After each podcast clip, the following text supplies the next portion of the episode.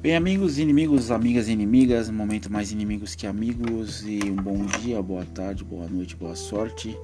Ah, no último dia 26 de maio, ou seja, dois dias atrás, a Amazon, gigante do, do entretenimento mundial, comprou o estúdio da MGM, a Metro Goldwyn Mayer, aquela do Leão, que o slogan no, na abertura dos filmes é arte pela arte, pela bagatela de 8,45 bilhões de dólares, aproximadamente 46 bilhões de reais.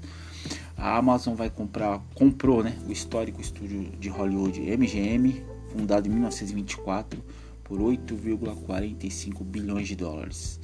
A gigante americana do comércio virtual, que passará a contar com um amplo catálogo para crescer no mundo do streaming.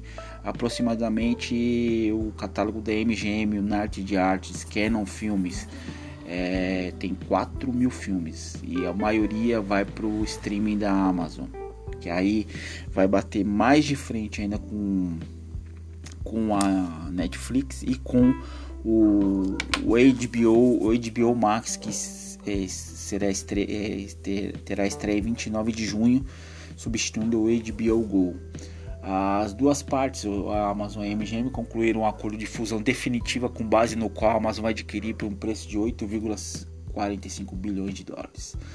Essa é a segunda maior aquisição da história da Amazon, após a compra da rede de supermercados americana Whole Foods por 13,7 bilhões em 2017.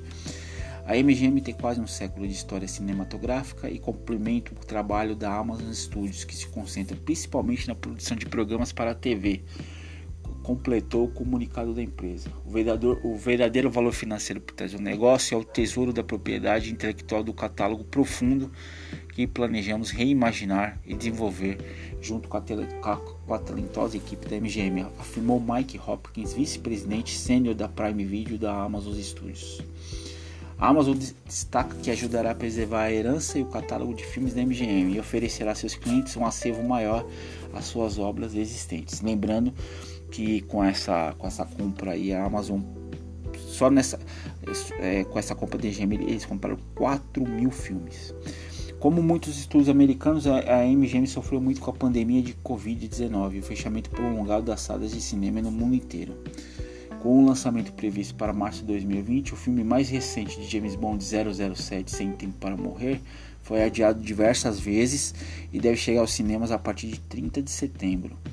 O acordo reforça a posição da Amazon Prime Video, que disputa espaço com a Netflix e outras empresas em um mercado de rápida evolução, com quase 4 mil filmes e 17 mil produções para televisão.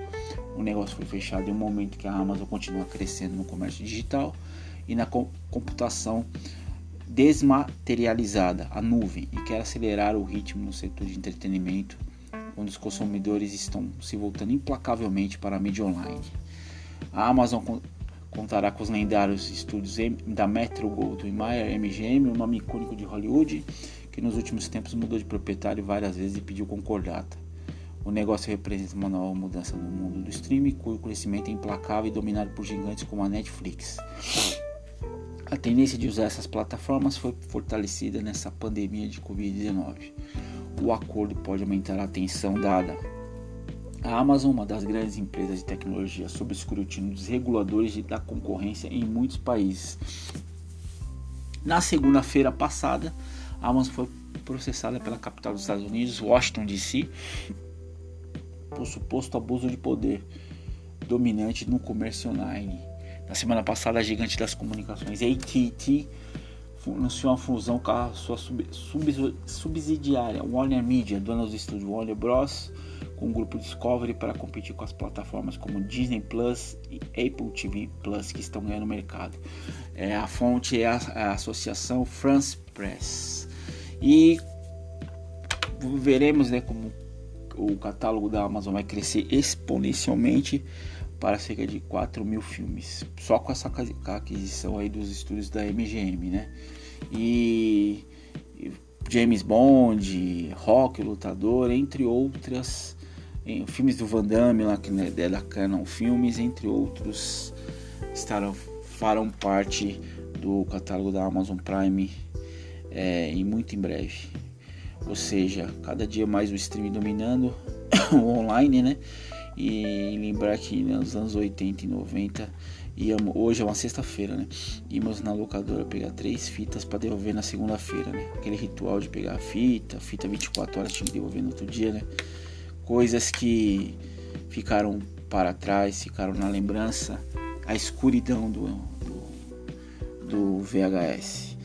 Bem, amigos, Agradeço muito, peço para vocês compartilharem, curtirem e comentarem.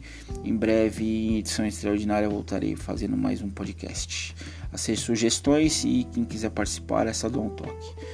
Um bom dia, uma boa tarde, uma boa noite, boa sorte a todos e um abraço.